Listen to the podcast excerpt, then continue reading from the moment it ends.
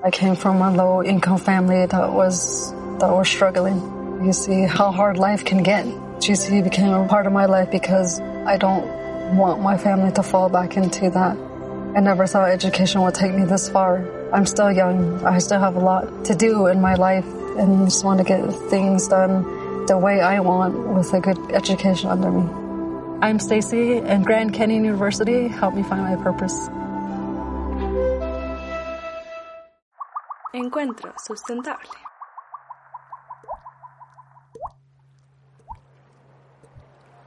Agua, elemento vital para nuestras vidas. Hasta antes del auge de la pandemia por COVID-19, la escasez hídrica se tomaba la agenda pública. Estábamos en un escenario de emergencia agrícola, con la sequía latente en nuestro país. ¿Qué ha sido de aquello? En este episodio queremos despejar dónde estamos en cuanto a la crisis hídrica, un panorama general de la situación nacional en tiempos de pandemia.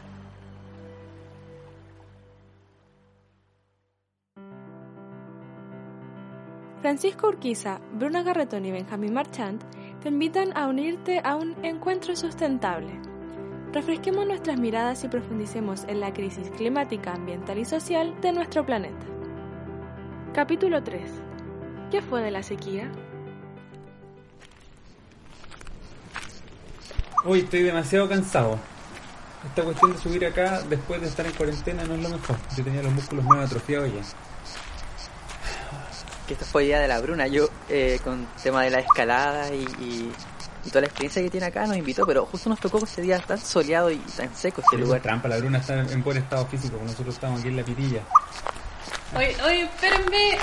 Oye, oye, pucha, se perdieron atrás. Acabo de ver un carancho cordillerano.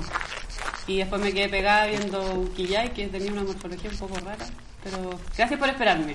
Y qué bueno que se animaron a estar aquí conmigo en esta ladera un poco expuesta y seca.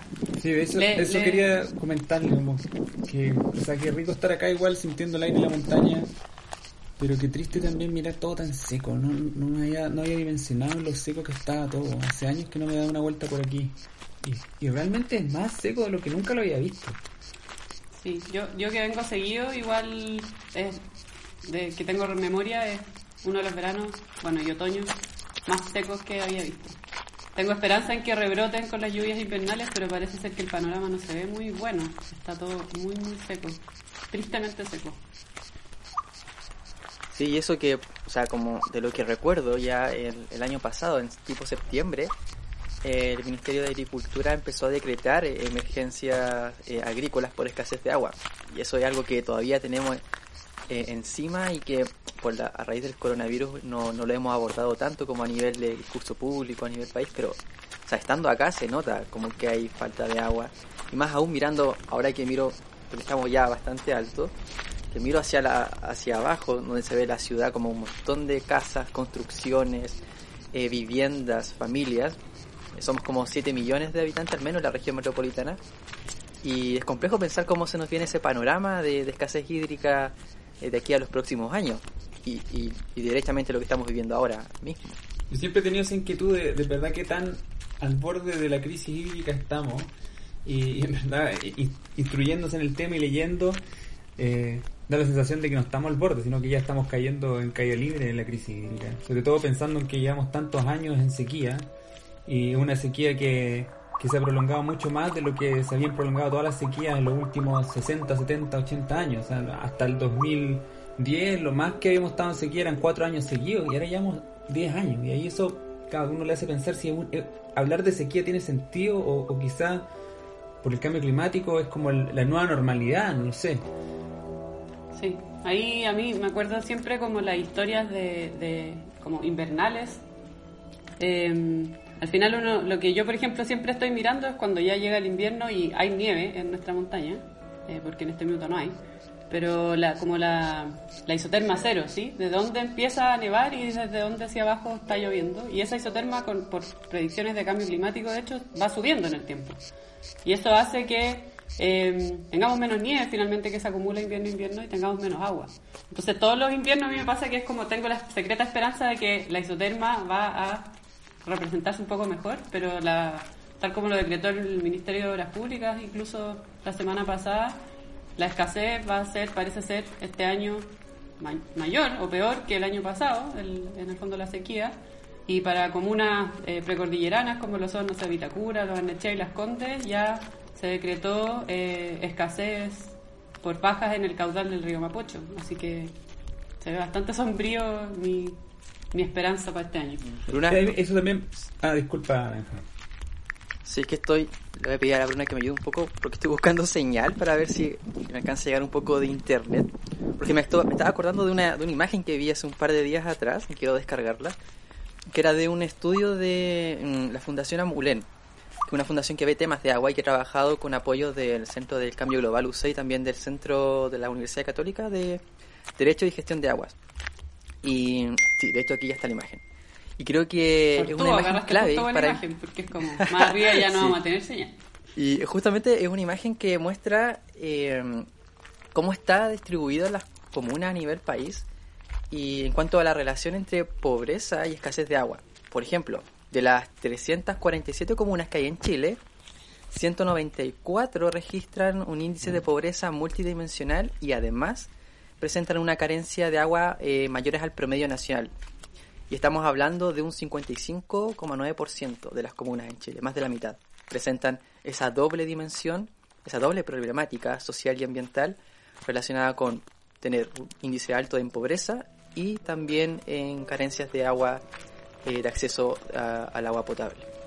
Sí, creo que en ese mismo estudio, Benja, mencionaban que se estimaba que, que había un millón de personas que eran las que estaban siendo afectadas por esta, esta sequía que, que muchos la sienten hace mucho tiempo. Entonces, a mí me hace pensar un poco en esta, reflexión que hace la Bruna, como de estas comunas del sector oriente, que quizá ahora van a empezar a sentir con más fuerza la crisis hídrica. Me, va a ser interesante ver cómo, cómo reaccionan eh, los políticos y aquellos que tienen posiciones de influencia cuando están sintiendo más de cerca esta crisis. Pero la verdad es que hay personas que la están viviendo hace muchos años. Y ahí la pregunta es como, este millón de personas, chuta, ¿Qué personas son ese millón de personas? Claramente no son aquellos que tienen a más vitrina pública o más acceso a, a, tener influencia respecto a las políticas públicas, porque pareciera que nos estamos durmiendo un poco los laureles para enfrentar la situación. O sea, yo lo que más he escuchado es la cantidad de plata que se invierte en los camiones aljibe para, para llevar como esta agua más como de emergencia, pero no una solución permanente. Y son son 150 mil millones de pesos que se han gastado en los últimos cinco años. O sea, es una locura de plata que hemos invertido en eso, en una solución que debe ser como no permanente, sino como paliativa. Pero cuando ya llevamos 10 años de sequía, creo que hace falta claramente otro tipo de, de, estrategia o otro tipo de, de, parada desde el, desde el gobierno frente a la situación. Claro, que es lo que hablábamos en los episodios anteriores de pasar a ser más proactivos y no tan reactivos. Aparte que esta doble como crisis que señalaba el Benja y lo que mencionas tú, Pancho, es que finalmente, ¿qué comunas son las que se proveen de esos camiones de aljibe? Son puras comunas vulnerables. Entonces, es, una situación crítica. Hoy, eh, yo sé que podríamos estar aquí a la sombra de este guía hay mucho rato, pero lo siento, los quiero invitar nuevamente a seguir nuestra, nuestro avance. Yo sé que está un poco seco y hace calor, pero les prometo arriba darle eh, agua y algunos engaños que traje de barritas de cereal hechas por mí, cosas así, porque tengo entendido que el Edu, el Eduardo, nos está esperando un poco más arriba, nos quedamos de encontrar, él iba a entrar por, por otro sendero, pero nos quedamos de encontrar más arriba, así que los invito a que vayamos a buscarlo, ¿les parece? Prometo no quedarme pegada mirando plantas ni mucho menos. Buscando pajaritos.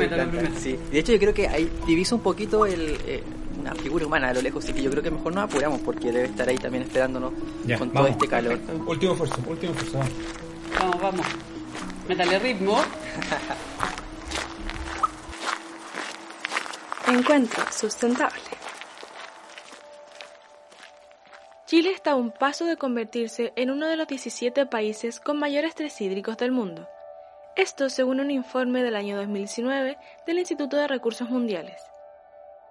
En paralelo, el Ministerio de Agricultura había decretado a fines del año pasado zonas de emergencia agrícola por escasez hídrica. Para profundizar sobre esta crisis que corre como telón de fondo del coronavirus, conversaremos con Eduardo Bustos. Eduardo es investigador y director de extensión del Centro de Cambio Global UC, una institución de la Universidad Católica de Chile que se especializa en temas de sustentabilidad, cambio climático y problemas socioambientales.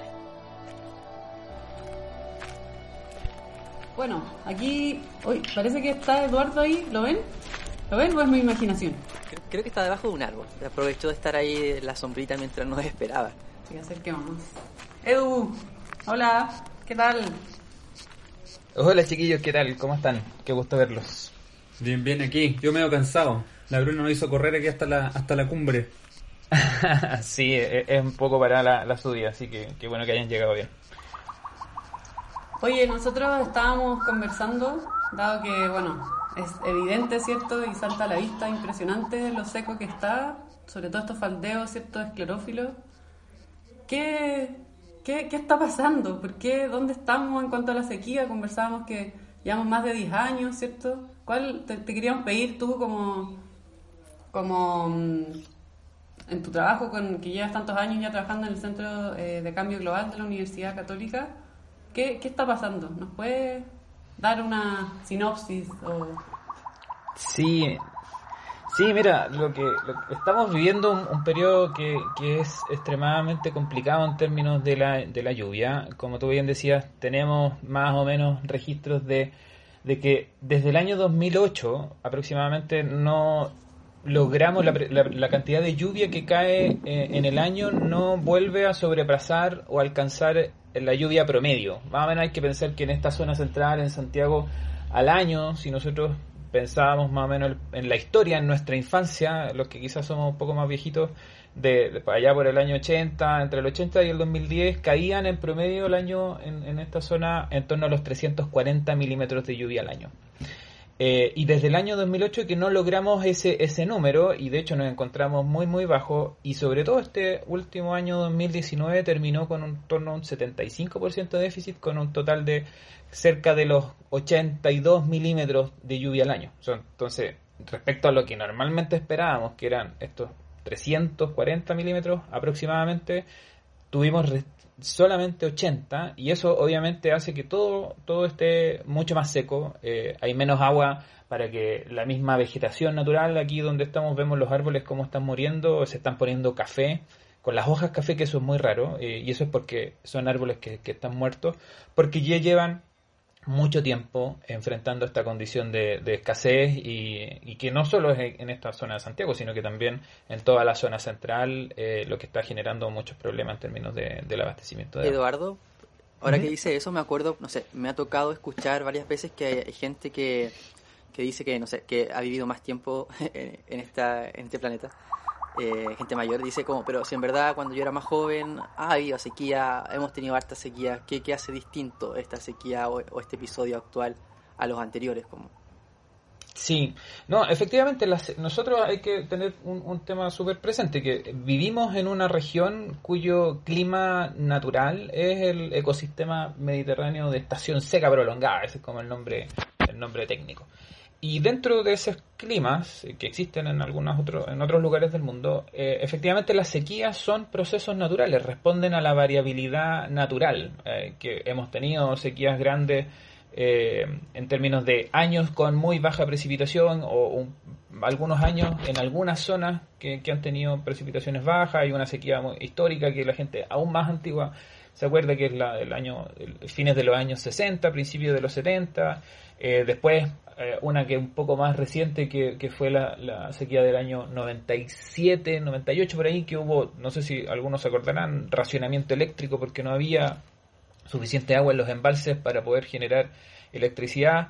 Y esas han sido y efectivamente son parte de la naturaleza pero eh, esta sequía en particular tiene dos componentes muy importantes. Uno que es extremadamente intensa, o sea, hemos visto cómo ha disminuido durante mucho tiempo eh, de manera importante la precipitación, durante ya más de, eh, ¿cuántos son? 2008 al 2020 son casi 12 años más o menos de duración, pero además ha afectado a un- una porción del territorio muy grande, o sea, desde Coquimbo, desde la región de cuarta región de Coquimbo, región de Copiapó, tercera por ahí, hasta eh, la región de los, de los ríos, de los lagos, más o menos, uno puede ver que toda esta zona ha estado afectada por un periodo de sequía extremadamente importante durante muchos años. Entonces esto no es solo unos pocos años muy secos de los cuales después nos recuperamos, sino que ha sido un como un shock que, que, lo entendíamos como un shock puntual, pero que se ha ido extendiendo en el tiempo. Y eso hace que este, este proceso, y en particular el año 2019, hayan sido, eh, estén generando tantas, eh, tantos problemas. Y, por eso nos llama mucho la atención y es un tema por el cual preocuparse. Oye, en ese sentido, Dardo, el, con toda la, la crisis climática que se está viviendo, y, bueno, son múltiples crisis, eh, este, ahora está en... Se está difundiendo más esta idea de, de, que en verdad estamos rebasando límites planetarios. Y, y, de repente cuesta entender cuál es el impacto que tiene esto, porque los sistemas son, son complejos y, y se, se, interactúan entre unos y otros de manera que de repente son difíciles de entender. En, en términos del, del clima, yo, yo sé que ustedes trabajan con modelos climáticos que les permiten proyectar un poco escenario.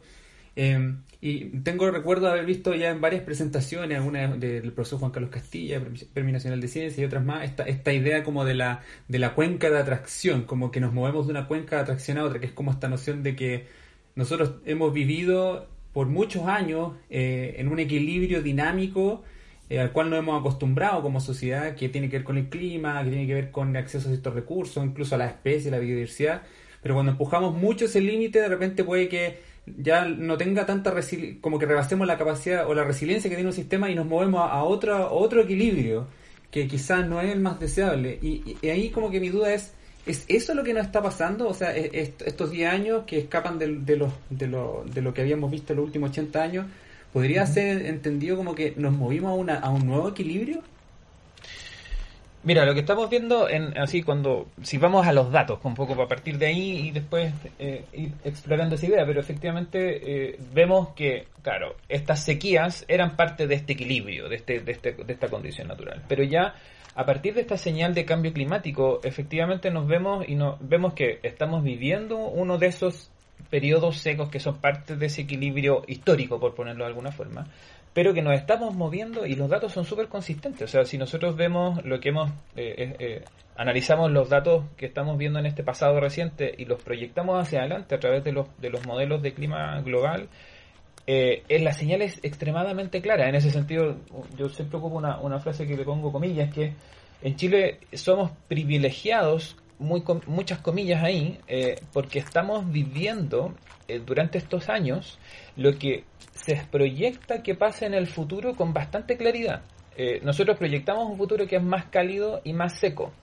Y en Chile se está viendo eso. Estamos, los últimos 10 años, estamos viviendo ese, esa, esa, esa proyección futura que, que en el contexto global esa señal no es tan clara. Hay muchos lugares en el mundo donde, si bien sabemos que el planeta va a ser más cálido, no vemos, no se ve con tanta claridad que, por ejemplo, eh, la disponibilidad de agua vaya a cambiar o que, por ejemplo, eh, fenómenos extremos como las sequías o como inundaciones se empiecen a desarrollar. En Chile somos bastante, tenemos bastante, de nuevo comillas, eh, suerte de poder tener esta, de estar viviendo lo que se nos proyecta en el futuro y efectivamente eh, estamos transitando hacia esa nueva normalidad. Un, estudio de los amigos de la Universidad de Chile, del centro del CR2, ¿cierto?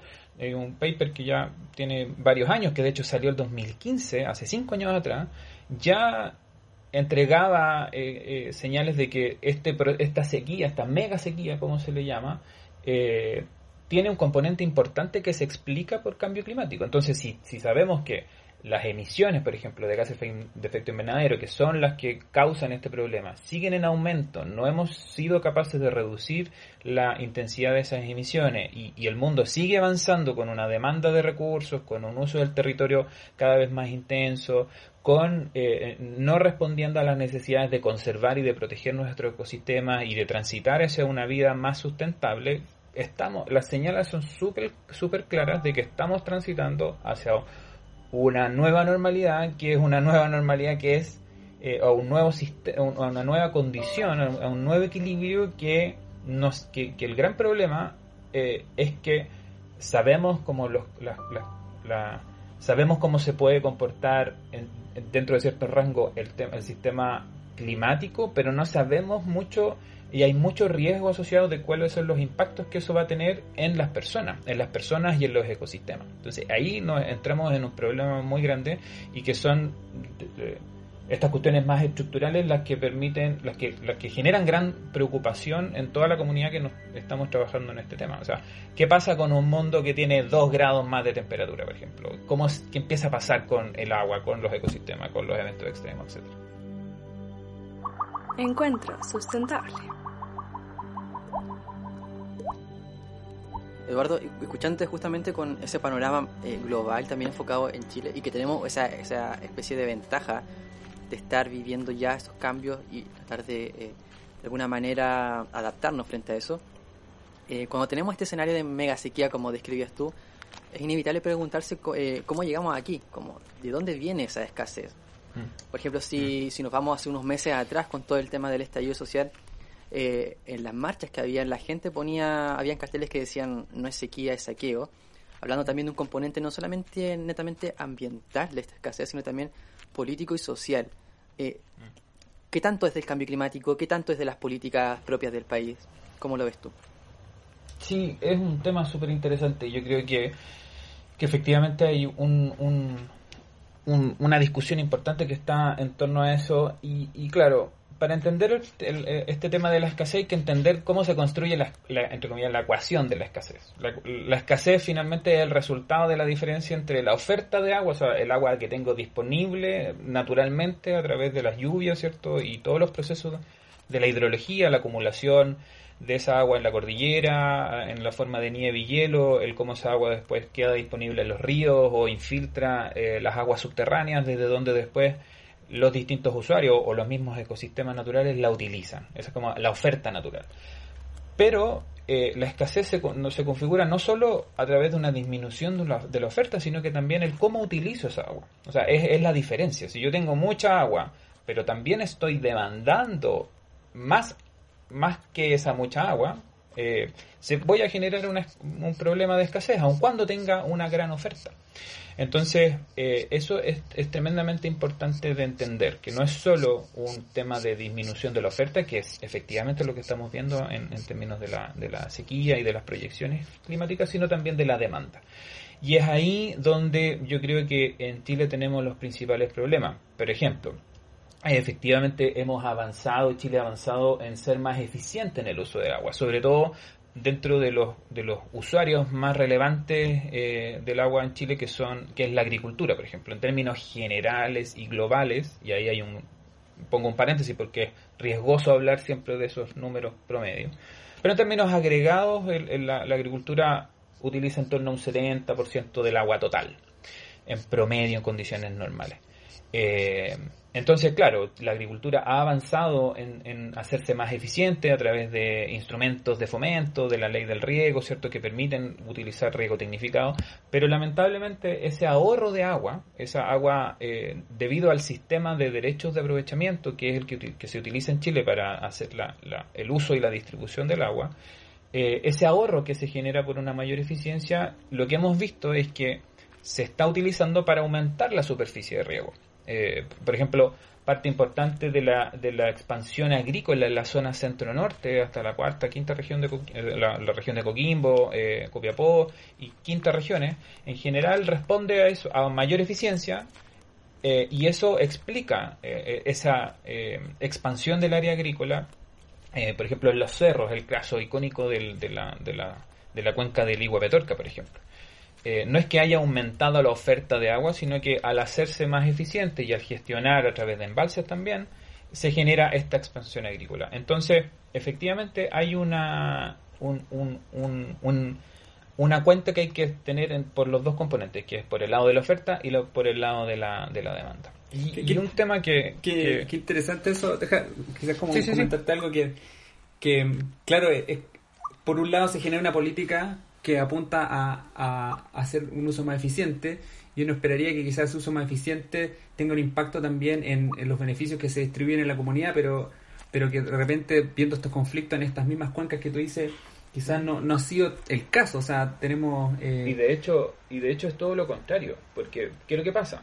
Riegos, por ejemplo, sistemas de riego entre comillas poco eficientes desde el punto de vista agronómico, como el riego por surco, el riego por tendido, todo ese exceso de agua finalmente lo que hace es infiltrar las napas subterráneas que, por ejemplo, las comunidades rurales que se encuentran alrededor de las áreas agrícolas o, ahí mismo, eh, son fuente importante de agua. En Chile el 42,7% de la población rural no cuenta con abastecimiento formal de agua potable. Significa que de ese casi la mitad de la población rural se abastece ya sea de pozos, de ríos o de eh, vertientes o esteros o de camiones aljibe. Y por lo tanto, si más de la mitad, que este 58% se abastece de pozos, significa que al ser yo más eficiente en la, en, la, en la agricultura que ocurre a nivel de superficie, estoy dejando de recargar estos acuíferos y por tanto un porcentaje importante de la población rural está enfrentando, y es lo que hemos visto, está enfrentando problemas de escasez tremendo. Entonces, ahí, ese es un dato súper claro respecto a lo que tú mencionas, de que una política que efectivamente está pensada para ahorrar, en términos, para generar ahorros en términos de agua, tiene una visión muy, muy corta en términos de cuál es el impacto que tiene eso, eh, no tan solo para el usuario directo, el agricultor en ese caso, sino que también para todo el ecosistema y todo el sistema que está alrededor. Encuentro súper importante e interesante lo que nos acaba de mencionar. Como que nunca lo había pensado, en el fondo que medidas de eficiencia en mecanicistas, como en este, por ejemplo, si solo vamos a, a, tener la preocupación de, no sé, un, un, agroempresario, ¿cierto? Claro, dejan, obviamente no hay recarga en las napas y en, la, en los recursos freáticos para la población rural. Lo encuentro impresionante, nunca lo había pensado. Oye, me dio un poco de... Sé tanto esto, así que les, comparto un poco de mi agua por una cosa más que, que les quería comentar yo recuerdo de haber visto paulatinamente en, en viaje a donde pasaba por esta zona donde están empezando a aparecer las plantaciones de palta, he conversado eh, con mi papá en ese minuto como, oye, qué increíble cómo se están enverdeciendo los cerros. Y, y, con una, una lógica súper así como positiva, así, oye, mira, incluso ahí se, se puede como reforestar desde la ignorancia total en ese minuto. y, y, y, después uno empieza a ver que esto crece y crece y crece, y cuando uno empieza a entender más que estas decisiones de repente no, no son para nada sensatas, o sea, y que, que está esta idea de que quizá hay ciertos territorios, ciertos, eh, ciertos predios que no debiesen ser eh, utilizados para algunos fines o algún, algún, algún tipo de agricultura, pero aún así, por alguna razón, nosotros lo permitimos, o sea, como que no, no hay ninguna barrera.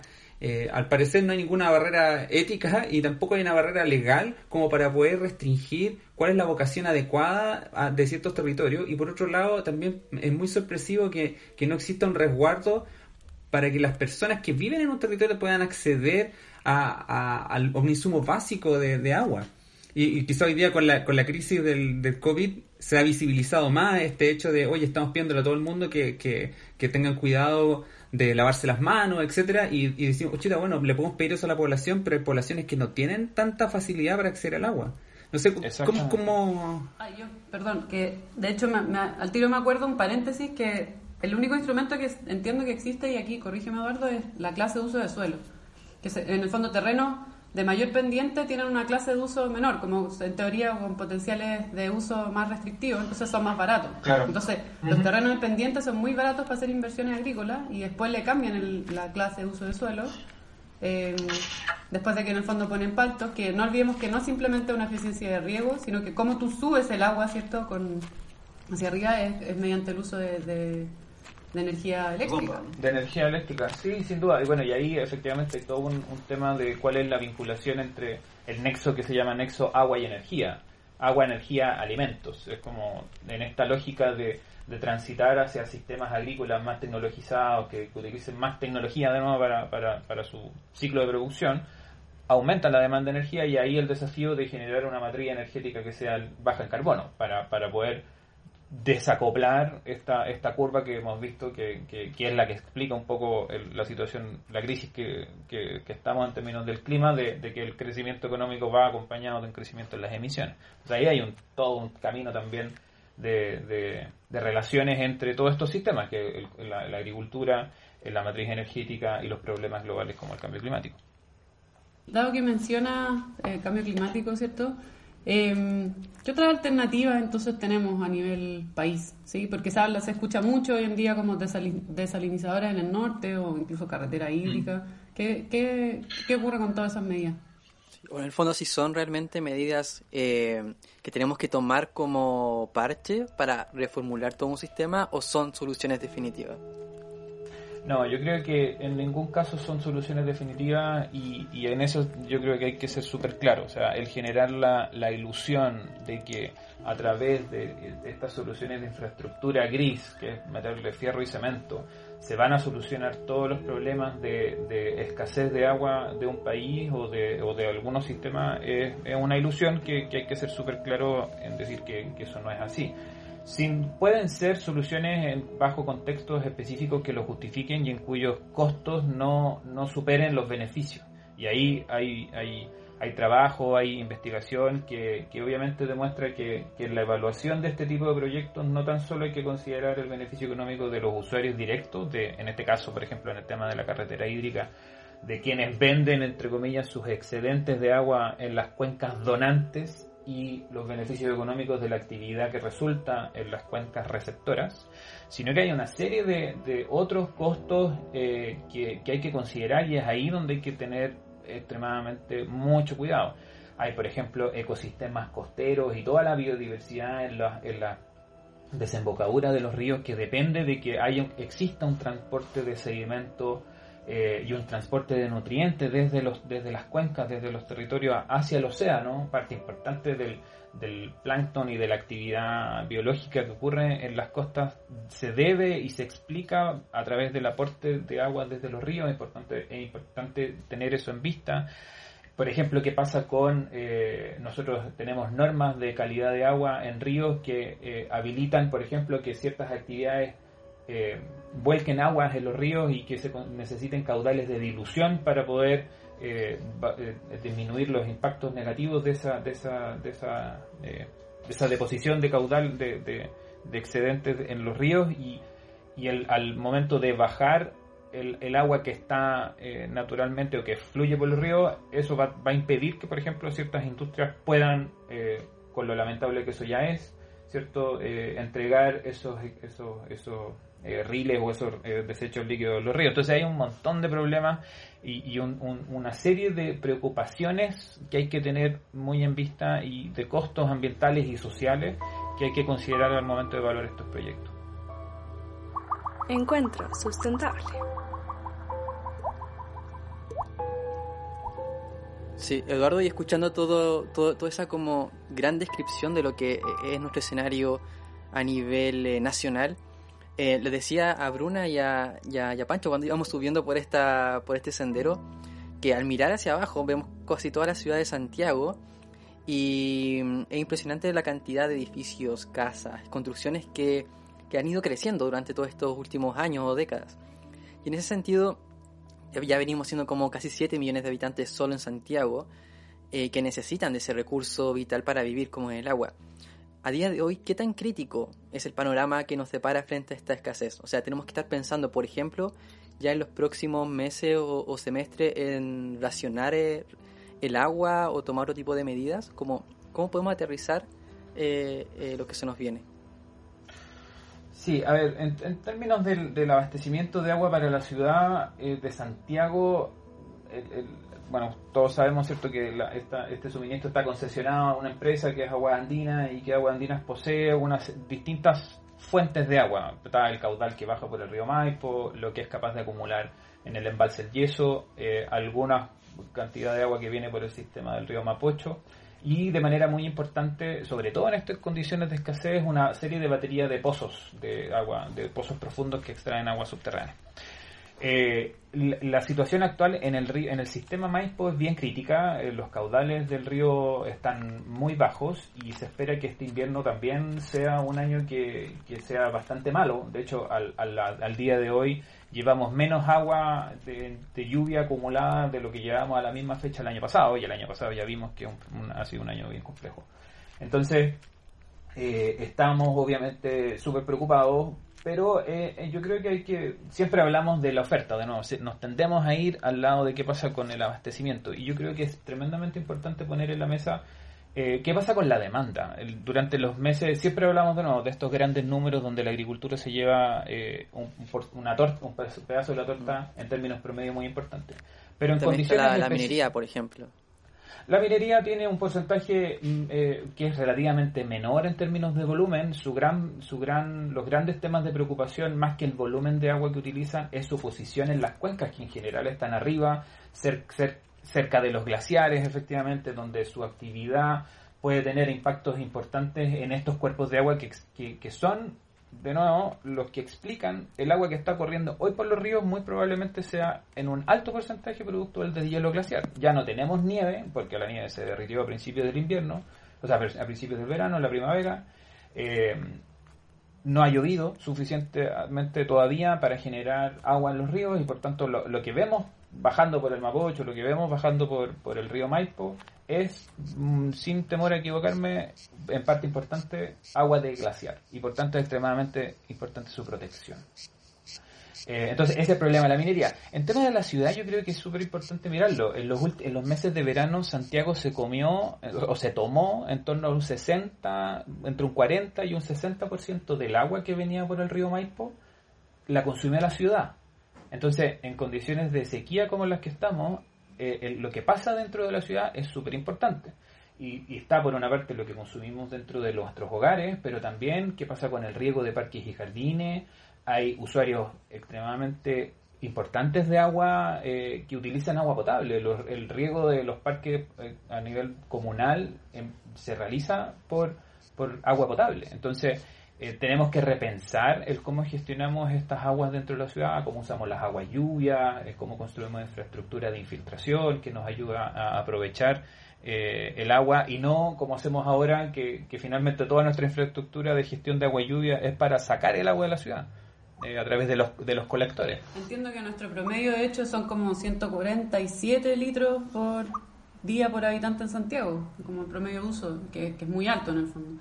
Oye, y ya para poder eh, quizás empezar el retorno, ¿cierto?, a, nuestros hogares, yo por lo menos tengo algunas cosas pendientes. Eh, queríamos preguntarte como, como, como más allá de lo técnico, como hacia, hacia dónde vamos, como qué crees tú, qué es lo que nos depara, qué es lo que se nos viene en, en el corto plazo y en mediano y largo plazo, como... Sí, yo quiero sumar algo ahí, Bruna, que que, y conectado como con esta, esta pregunta sobre la carretera hídrica, de la de desalinizadores, que infraestructura gris que menciona Verdo, que parecen no tan deseables porque pueden tener un montón de otros impactos que quizás ni siquiera dilucidamos ni entendemos y son grandes obras que, que después típico que parecen la gran solución y después terminan transformándose en un muy muy contraproducente si es que no son evaluadas adecuadamente. De repente me da la sensación, y, y creo que esto se conecta un poco con la crisis del COVID, que Escucha, que lamentable es que cuando tenemos toda la información respecto a que hay un gran riesgo, en el, caso del COVID el riesgo era que surgiera un virus de estas características, y todos se duermen en los laureles y no se genera como la, la, capacidad técnica, la capacidad social, política, económica como para poder enfrentarlo. Y cuando ya se desata la crisis, pucha, tenemos que poner al mundo en cuarentena, que es algo que no es para nada deseable.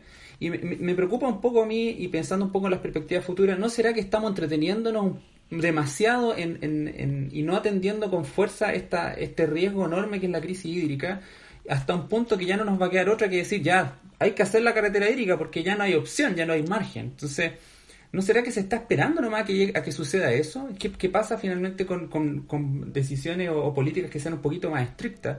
Sobre todo en una población, volviendo un poco al, al tema de Santiago, que, que vivimos como en una en un mundo de Bill donde abremos la llave y el agua fluye y como que eh, aparentemente no hay ni un problema. O sea, hay como hay una brecha de percepción del, del riesgo y, de, la, de la crisis que, que podría venir que yo creo que es súper alta. No sé cómo tú ves eso. Sí, no, absolutamente. O sea, e, e, esto que tú me comentas de, de estas diferencias en las percepciones yo creo que eh, es parte del problema. Eh, si tú le nosotros tenemos de hecho estudios que le preguntábamos a las personas en el contexto rural qué tan importante o relevante el tema cambio climático era significativa la, la, diferencia respecto al entorno urbano y es porque justamente estamos dentro de un mundo que es como está protegido, está todos abrimos en general dentro de nuestras casas, o, la mayor parte, y sobre todo quienes toman las decisiones, quienes generan la, agenda política, quienes están eh, involucrados en, la toma de decisiones de estos temas, todos abrimos nuestras llaves y no sale agua. Entonces la, nuestra percepción de riesgo, de problema, es, bastante lejos para, para, un porcentaje importante. Y eso se junta también con, con la ausencia de las voluntades. Y hay, eh, habemos muchos grupos, no tan solo en la academia, sino que también ONG, grupos de, de discusión y, tanto de, de distinto índole, eh, que están súper preocupados desde hace mucho tiempo de estos temas, de cómo eh, modernizar el sistema de gestión, o modernizar, reformar, cambiar, ajustar a la realidad actual, el cómo hacemos uso y cómo distribuimos el agua eh, y cómo somos, construimos un futuro más sustentable en este aspecto.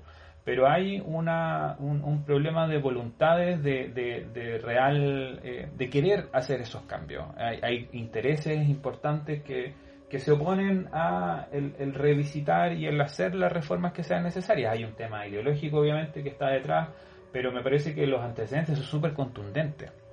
Y, y, obviamente que como tú mencionabas, Pancho, el, el, tema de las percepciones y de cómo vivimos esta crisis cada uno eh, es tremendamente importante. Yo creo que que eh, hay una, una, responsabilidad de tanto de los ciudadanos para involucrarnos en esta discusión que es más del ámbito de la política, eh, no, no, de la política partidista, sino que de, lo, de la discusión de estos temas, que, que es extremadamente importante, y, por y, participar en cómo construimos un modelo de desarrollo que, que considere esta, este contexto, que nos haga más resilientes, que, que nos que nos haga considerar estos temas eh, de, vinculados al cambio climático, a la crisis hídrica, a la crisis socioambiental en la que estamos, eh, que, tenga eso en consideración para tener una visión de futuro. Yo creo que eso ha estado súper ausente en la discusión. no se ve una voluntad de generar esos cambios. Eh, los tiempos de crisis me parece que son una oportunidad para generar esos cambios, así que estamos con toda la fuerza trabajando y, y aportando en estos distintos espacios para poder avanzar en esa dirección.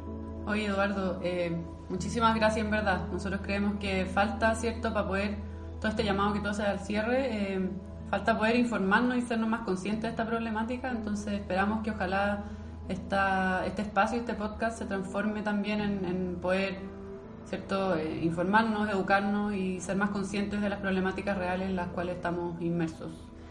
Em, sí. Sí, te queríamos dar las gracias. Eh, podríamos estar aquí eternamente, ¿cierto? A la sombra de este sí, con, con, esta vista, eh, sí, seguro que sí. Sí, pero ya tenemos que bajar porque se nos hace tarde para llegar también a nuestras casas y agradecerle a Eduardo de este encuentro sustentable que tuvimos con él aquí en esta cima de, la precordillera. Nos vemos, Eduardo. muchas gracias. Dale, chiquillos, que tengan buena bajada. Yo me bajo por este otro lado, así que que lleguen bien a sus casas. Cuídense. Chao, chao. Chao.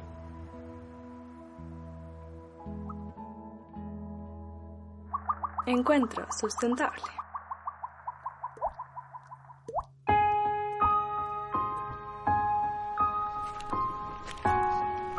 Hoy una recomendación para la bajada, eh, conciencia de sus muslos y sus cuádriceps para no forzar las rodillas, porque esto está tan seco y tan erosionado que se viene el refalón. No, y mañana va, a ser fatal, sí, como despertarse todo dolorido con, con, con la bajada. Eh, va a estar una semana firmándome las brandas. no, pero tienen que elongar, pues después de la ducha calentita, elongan bien. Ya bueno, pero la próxima vez Bruna... un lugar que nadie que camine tanto. O más planito, ya bueno. Sí, Bruna, ¿me, ¿me alcanza la botella con agua? Porque la mía se me acabó, en verdad. ¿Cómo? El que guarda siempre tiene. Esa debería ser la política de embalse de... No, mentira. Sí, obvio, aquí tiene un poco de, agua. Sí, en todo caso debería ser la política. Eh, y hablando de eso, o sea, con toda la, conversación que tuvimos con, con, Eduardo, yo creo que la recomendación que podemos hacer eh, el día de hoy como para visitar eh, y ahondar más en estas cifras es la es el, el estudio que les hablaba al comienzo de la radiografía del agua rural en Chile, que está realizada por la Fundación Amulén, junto con el Centro de Cambio Global, que es donde trabaja Eduardo. Eh, y también con el Centro de Derechos y Gestiones de Aguas de la, de la Universidad Católica. Eh, está bastante bueno en el sentido de que eh, no solamente entrega un informe detallado sobre cómo es la situación eh, a nivel rural, sino que vincula esta pobreza que hablaba que hablábamos al comienzo con la escasez de agua y muestra bastantes ilustraciones que hace muy, muy fácil de entender esta dimensión social y ambiental de la problemática de la escasez de agua y de la crisis hídrica.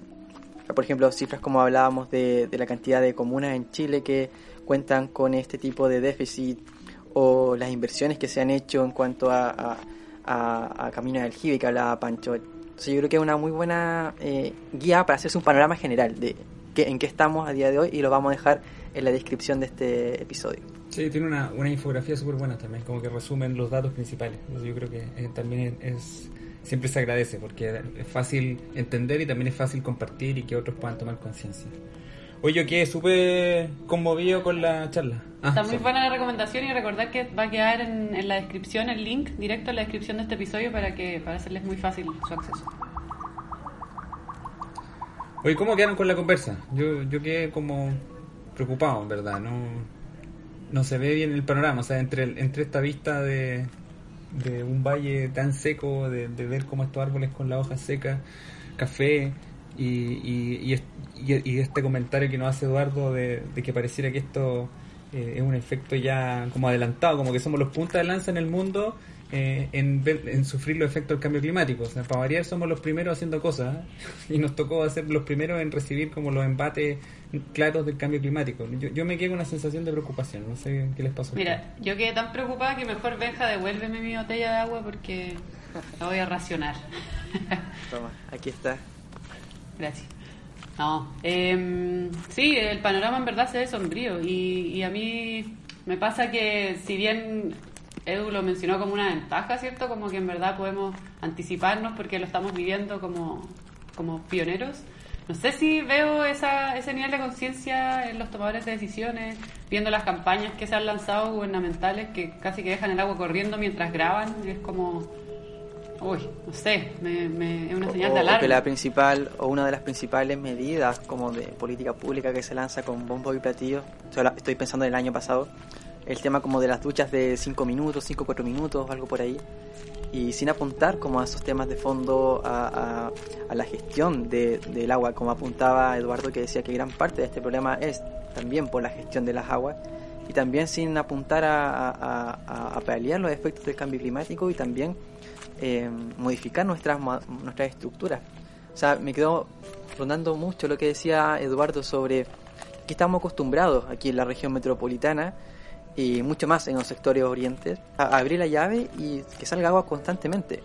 Pero hay un montón de eh, comunas rurales y regiones, como por ejemplo la Araucanía, que no cuentan con eso, que eh, el nivel de, de escasez de agua se vive y se ha estado viviendo desde años atrás, como mencionaba Eduardo. A mí me pasa que este tema del agua devela muchas facetas de, lo que significa hablar de una crisis socioambiental o socioecológica, como que es muy nítido, porque no es que haya menos agua nomás, no es que hay un problema de que baj- está bajando eh, la cantidad de lluvia caída o que está subiendo la temperatura, etcétera, sino que también hay, un problema de cómo se distribuyen recursos, cómo se, se gobierna y, y cómo eso está asociado a, a diferencias eh, en, el acceso a la, influencia política y a la, posibilidad real que tienen algunos actores en la sociedad de, de defender sus derechos, de defender su, su, su acceso a, este recurso que es tan básico y esencial como es el agua. Y a mí me, me- me- realmente me da rabia eh, pensar nuevamente en esta cifra de un millón de personas afectadas y- y vuelvo a la idea como, chuta, ese millón de personas afectadas justamente no es el millón de personas que tiene más influencia, claramente, porque no han logrado eh, revertir esta situación y, siguen sufriéndola. Y obviamente esto tiene otras consecuencias. pues, si tú estás en una situación de permanente de pobreza multidimensional, que un poco lo que devela este informe de la Fundación Amulén, donde una de las facetas es este acceso al agua, eventualmente eso te fuerza a migrar también, como esta, esta idea de los migrantes climáticos, pero realmente no solamente migrantes climáticos, son mig- migrantes producto de injusticia eh, socioambientales y que después cuando llegan a las ciudades o llegan a otros lugares, pucha, perdieron un montón más que el agua y que su, que su tierra, perdieron una comunidad, perdieron un arraigo, perdieron una historia.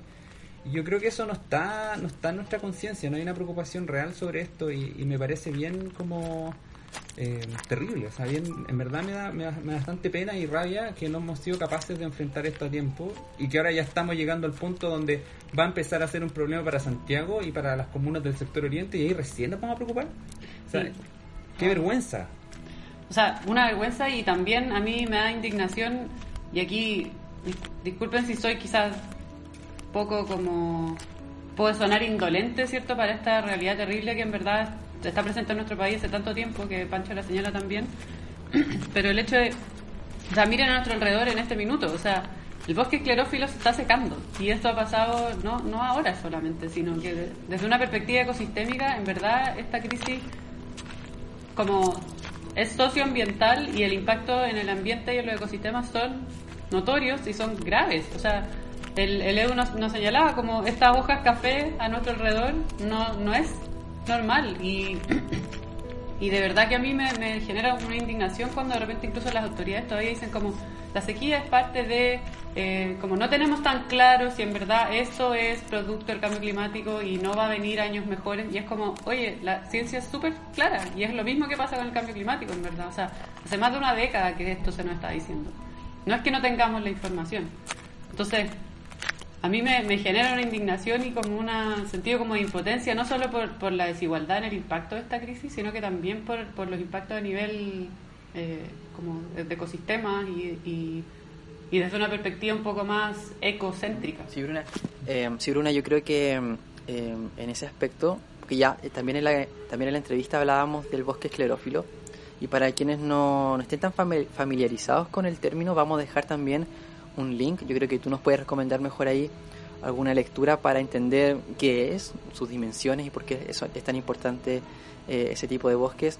Y ya finalmente me sumo a lo que tú dices sobre el tema de una mirada más ecocéntrica y no egocéntrico. O sea, si bien es cierto, en este capítulo hablamos de los impactos de esta escasez de agua en nuestros eh, entornos, pero enfocado también en el ser humano, no hay que perder de vista que esta escasez también la están sufriendo desde hace ya bastantes meses los animales, principalmente los animales que son eh, parte de ganados de, de personas que eh, viven a partir de ellos. Y no solamente del ganado, sino que también de lo que mencionabas tú como otros ecosistemas que se ven afectados por eso. Eh, Oye, oye, uy, uy, uy, mira, mira, ¿qué? mira. Oh, ¿Qué se quitó? ¡Una turca! Oh, Sí. ¿La ven? qué bonita. La habíamos bonita. escuchado nomás. Hoy día, en- en- mientras subíamos y mientras estábamos con Eduardo, la escuchaban, se escuchaba, pero no habíamos podido verla. Hoy, ¿quieren que les Ya. cuente un poco? Que yo soy fanática. Ah, de pero esta- significa, eso significa que ya de estamos la- cerrando el encuentro sustentable. Es que ya Sí. estamos llegando abajo, ¿vieron? La bajada siempre hace un poco Sí. más. Ya, pero vamos con nuestra aves del día. Eh, sí, bueno, hoy día nos acompañó, ¿cierto? La turca, eh, es de la familia de los rinocríptidos, pariente de, del chucao sureño, ¿cierto? Del tapaculo, del wet wet. Y su nombre científico es, atención, atención, atención, levanten sus varitas. Pterococcus, no, mentira, lo dije mal. Te Perdón, salió el hechizo mal, así que expulsa o menos 10 puntos para tu casa. Atención, atención. atención. Pero Tochos Megapodium. Ahí sí, sí, ahí funcionó. Ahí lo lograste. Es un poco, es que este, este hechizo es bastante difícil, sí. Oye, eh, es una ave endémica de Chile, de esta zona. Eso quiere decir que es en la única parte del mundo donde se encuentra esta ave, ¿sí? Eh, es típica de esta zona precordillerana, ¿cierto? Su canto es inconfundible y acompaña tantos ascensos y descensos de montañistas, escaladores, amigos del trekking. Eh, yo es, es muy eh, particular y les invito a nuevamente a visitar cierto la página de la ROC, de la red de observadores de aves, donde van a poder encontrar mucha más información y distintas vocalizaciones, así que es muy muy bonita. Yo a mí me gusta mucho. No sé qué les parece. Sí, me parece perfecto. Sí, me gusta. El canto que tiene es como, como que se está desinflando. Me está quedando dormida. Pero es muy bonita. Así vas a cantar tú cuando llegues a tu casa después de Sí. este ascenso. Sí, ya llegando ya a la base de, de esta montaña, esta colina, empiezo ya a, a ver la, la ciudad propiamente tal y empezamos a despedir este encuentro sustentable, Bruna Pancho, de este día de hoy. Ha sido un gusto. Ha sido un gusto como siempre Sí. este encuentro Estuvo muy sustentable. interesante. Por favor, no consuman tanta agua. Sea con moderación.